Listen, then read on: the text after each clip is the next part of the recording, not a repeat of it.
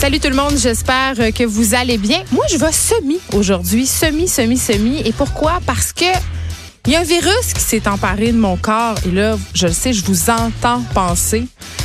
Geneviève, t'as reçu un, un gars qui est spécialisé des bactéries vendredi à ton émission. Puis le premier conseil qu'il a donné, c'est venez pas travailler quand vous êtes malade.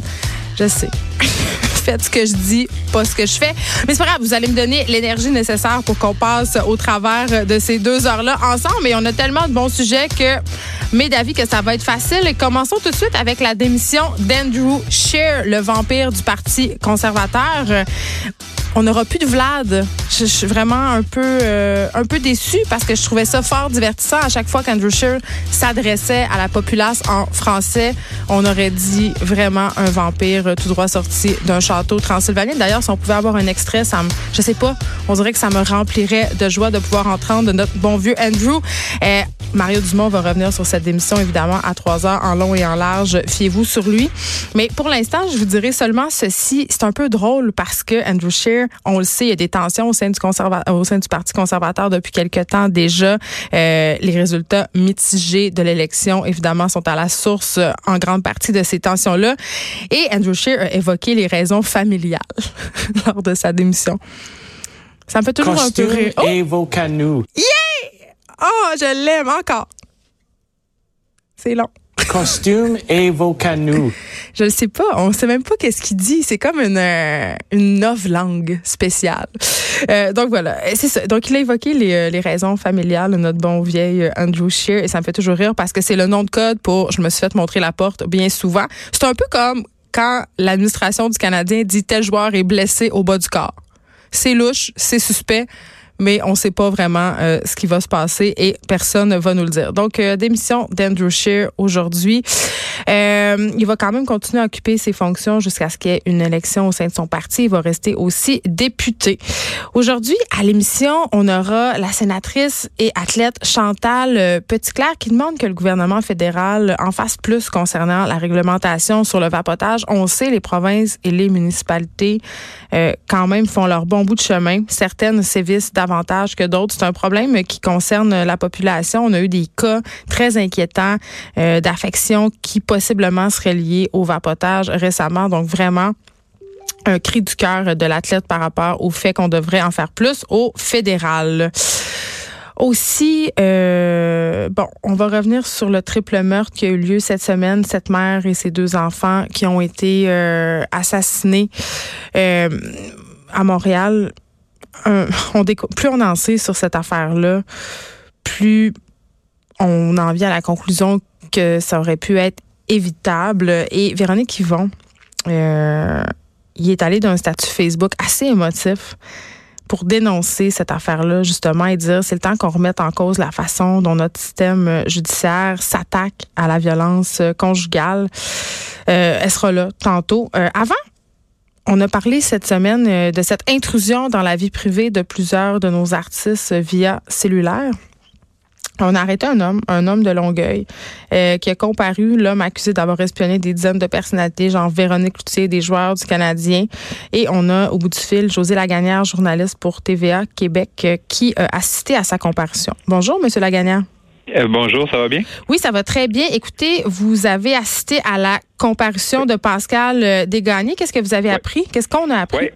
Ben, écoutez, ce qui était intéressant de savoir, ce que tu, la question que tout le monde se posait, en tout cas plusieurs ici au palais de justice, c'est de mm. savoir s'il allait être remis en liberté.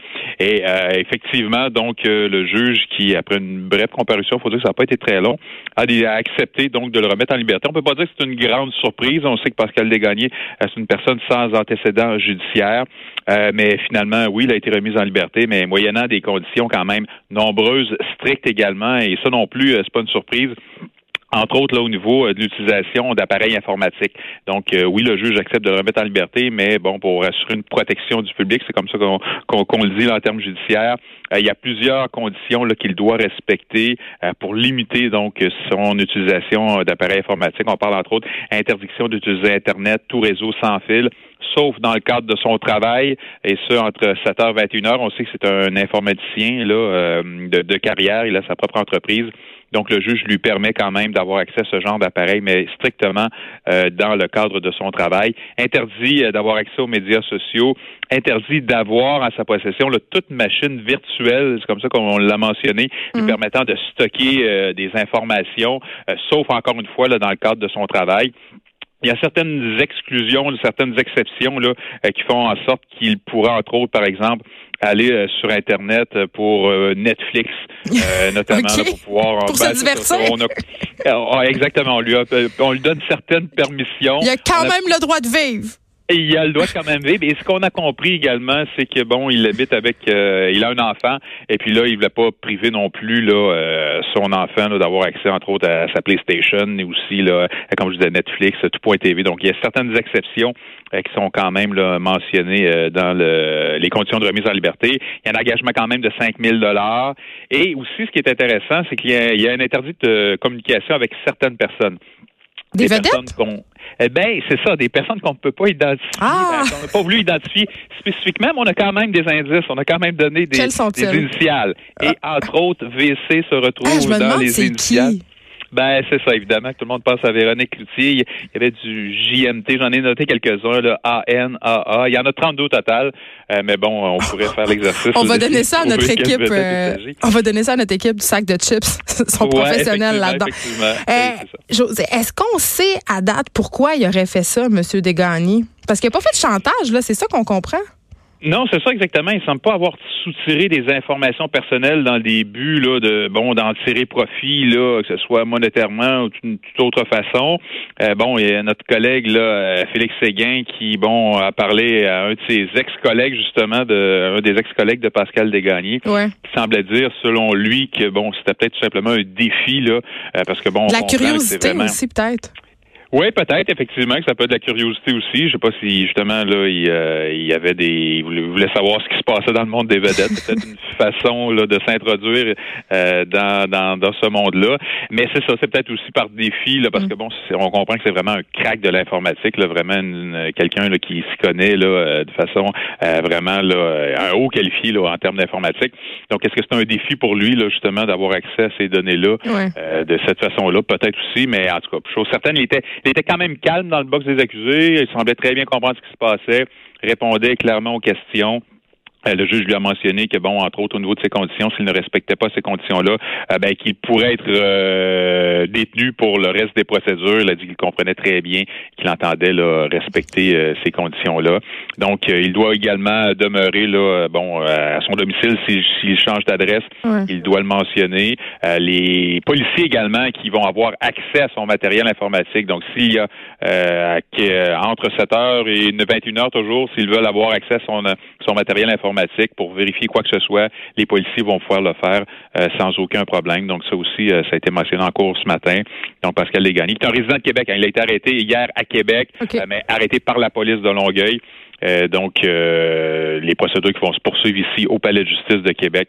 Euh, la prochaine comparution là, qui est prévue le 31 mars prochain. C'est quand même assez aussi, en tout cas, des informations comme quoi il a agi à titre de consultant chez Desjardins, chez Revenu Québec. Deux entreprises, entre guillemets, Revenu Québec, c'est pas une entreprise, mais des entités, si on veut, qui ont connu des scandales de fuite de données récemment. Curieux hasard, je veux pas tirer de conclusion, mais ça paraît mal. Ça paraît mal. C'est ça, c'est rien pour rassurer personne, mais bon, on comprend que en tout cas, du moins dans ce dossier-là, là, il semble pas vouloir soutirer des informations pour, comme je vous disais, pour en tirer profit. Là. Mais bon, n'empêche qu'on comprend, s'il y a quelque chose à comprendre de tout ça, c'est qu'on n'est pas à l'abri de, de, rien avec nos cellulaires et nos ordinateurs. José Lagagnère, merci, journaliste pour TVA Québec. Euh, je rappelle que Pascal Desgagnés fait face à des accusations de vol d'identité, de fraude à l'identité, de méfaits à l'égard de données informatiques d'utilisation non autorisée d'un ordinateur ainsi que d'utilisation frauduleuse d'un mot de passe. Mais il avait pas l'air stressé. Donc, euh, quand même des gestes assez graves. Bon, on continue avec le menu de l'émission. Master Bugarici va être là comme à chaque jeudi. Il va nous raconter comment il a été surpris par son récent voyage chez nos voisins du Sud, donc aux États-Unis. Est-ce qu'il a été surpris agréablement? Est-ce qu'il a été surpris désagréablement? C'est ce qu'on apprendra. Il va être là euh, tantôt. Euh, aussi, le sort de Boris Johnson et son plan de Brexit se joue aujourd'hui en Angleterre. Euh, les Britanniques qui ont voté pour leur prochain gouvernement et on aura euh, une ressortissante québécoise qui est maintenant résidente permanente euh, au Royaume-Uni pour nous parler de la situation, nous dire comment c'est vu. Ça a l'air que c'est la folie euh, dans les bureaux de vote. vote pardon. Donc, on parlera à Clatine de Santiago tantôt. Euh, c'est drôle, des fois, tu sais, quand des émissions de radio, là, ça se fait vraiment en temps réel. On décide des sujets le matin. Et le prochain sujet, euh, j'ai eu l'idée, littéralement, je m'en venais en voiture sur Iberville à Montréal et j'ai vu une campagne de pub de participation. Euh, c'est une pub, euh, en fait, un affichage qui nous suggère que pour avoir une belle vieillesse, faudrait qu'on fasse au moins 150 minutes d'activité physique par semaine. Et là, j'étais à la lumière rouge, puis je pensais à ça, je me disais, 150 minutes, c'est plus que deux heures. Moi, je suis considérée comme une personne assez active dans la vie. Je m'entraîne quatre fois par semaine. C'est beaucoup plus que la moyenne des Québécois. 150 minutes, c'est énorme dans la tête de bien des gens. C'est un objectif difficile à atteindre et je me demande si c'est réaliste. Donc vraiment, j'ai appelé Fred, le recherchiste, et je lui ai dit là, il faut faire de quoi là-dessus. On aura les gens de participation. Je vais les challenger un peu sur leurs 150 minutes. Moi, je veux savoir, c'est bien beau, il faut s'entraîner 150 minutes, mais comment on va trouver le temps de faire ça avec nos rythmes de vie effrénés? Puis peut-être aussi, tu sais, quand tu t'inscris au gym au début, un des conseils souvent que les entraîneurs donnent, c'est mets-toi pas la barre trop haute, parce que sinon c'est décourageant. Est-ce que ça faire dire que devoir faire 150 minutes d'activité physique par semaine, c'est décourageant? Moi, je pense que oui. Euh, Dave Morgan sera là aujourd'hui aussi. La semaine passée, chronique mémorable quand même de Dave Morgan. Tu as parlé du fait que sa grand-mère regardait de la porn. Là, il nous parle d'alcool au volant. Je sais pas, euh, j'ai désormais peur quand Dave Morgan vient à l'émission. Caroline J. Murphy est de retour enfin cette semaine. Vous l'aimez beaucoup. Elle vous manquait. Plusieurs personnes euh, m'ont écrit pour me demander, coudon, est où la papesse du potin? Ben, elle sera là cette semaine avec une nouvelle liste de délicieux potins. Et là, euh, je veux qu'on se parle d'une vidéo qui circule. Ben, en fait, qui a circulé, ça a été retiré depuis. Ça se passe à Trois-Rivières. Deux vidéos qui ont commencé à être sharées mardi sur Instagram, sur Facebook et c'était vraiment dégueulasse ces vidéos-là parce qu'on pouvait voir des jeunes de l'école secondaire, des pionniers, euh, vraiment insulter puis fesser à grands coups de poing un autre adolescent. Et c'est vraiment euh, des vidéos qui sont difficiles à regarder là à la fin. La victime est couchée par terre. Euh, le garçon, il tente de se protéger avec ses mains. Les gens continuent à varger dessus comme s'il n'y avait pas de lendemain. Ce sont des événements qui se sont déroulés sur l'heure du midi mardi. Et je veux juste dire, ça n'implique pas seulement des élèves de l'école des pionniers. D'ailleurs, la personne, la victime sur cette vidéo-là, euh, n'est pas un élève de cette école-là. Et à chaque fois que, parce que ce type de vidéo-là, là, bon, ça s'est rendu dans les médias, évidemment, mais ce sont pas tous ces vidéos-là qui se rendent dans les médias. Et pour avoir des enfants au secondaire, je peux vous dire que ce type de contenu-là, ça circule allègrement. Euh, pas juste des vidéos de bataille où on fesse du monde, là. Des vidéos où des gangs de filles se promènent à l'école, insultent d'autres filles, les traitent de tous les noms, puis il y en a une qui filme ça, puis trouve ça bien drôle. Vraiment du harcèlement par vidéo. Et c'est vraiment rendu une problématique. On en parle souvent, l'utilisation des téléphones cellulaires dans les, écoles. Moi, je pense qu'il devrait carrément être interdit pour plein de raisons, des raisons pédagogiques en premier lieu. Mais évidemment, on peut pas contrôler l'utilisation des cellulaires à l'heure du midi. Sauf que je me dis, à quelque part, les gens se filment pourquoi? Puis, jusqu'à quel point ces jeunes-là seraient allés s'il n'y avait pas eu de téléphone? Moi, je pense qu'il y a une espèce de surenchère. Si on sait qu'on est filmé, on va avoir envie peut-être de donner plus de coups de pied de faire une bataille plus spectaculaire parce qu'on sait après que ça va être partagé, qu'on va être vu comme des héros. C'est plate à dire, mais c'est quand même ça. Euh, puis je parlais l'autre fois avec euh, une copine à moi qui est euh, experte des questions numériques et elle me disait il y a un site web qui existe à Montréal. Ben il est québécois mais c'est davantage ce sont davantage les jeunes de Montréal qui l'utilisent, c'est un site web qui change souvent d'hébergeur et d'adresse où justement les jeunes viennent poster des vidéos d'eux en train de commettre des petits crimes ou en train justement de se battre avec d'autres ou d'en insulter. Donc, c'est vraiment quelque chose de laid, là. C'est vraiment quelque chose de dégueulasse et je sais pas comment on pourrait mettre fin à ça. Je pense pas qu'on peut y mettre fin, mais vraiment, euh, ça échappe aux algorithmes des grands, euh, des grands, euh, des GAFAM de ce monde, là, Facebook et tout ça. Bon, ça prend du temps. on se rappelle en Nouvelle-Zélande, le, tueur euh, s'est filmé live en train de tuer du monde, puis ça a pris 17 minutes avant que Facebook enlève la vidéo. Peut-être quelque chose à faire là. Mais vraiment, en tout cas, moi, comme mère, ça me préoccupe énormément cette espèce de tendance qu'ont les jeunes à filmer tout ce qu'ils font, même les choses les plus dégueulasses. D'un autre côté, je me dis, si cette vidéo-là a été filmée, ces jeunes-là ont été reconnus, ils ont été arrêtés, ils ont été rencontrés, et ça pourra, ça pourra certainement aider s'il y a des poursuites à les faire, euh, à les faire payer pour ce qu'ils ont fait.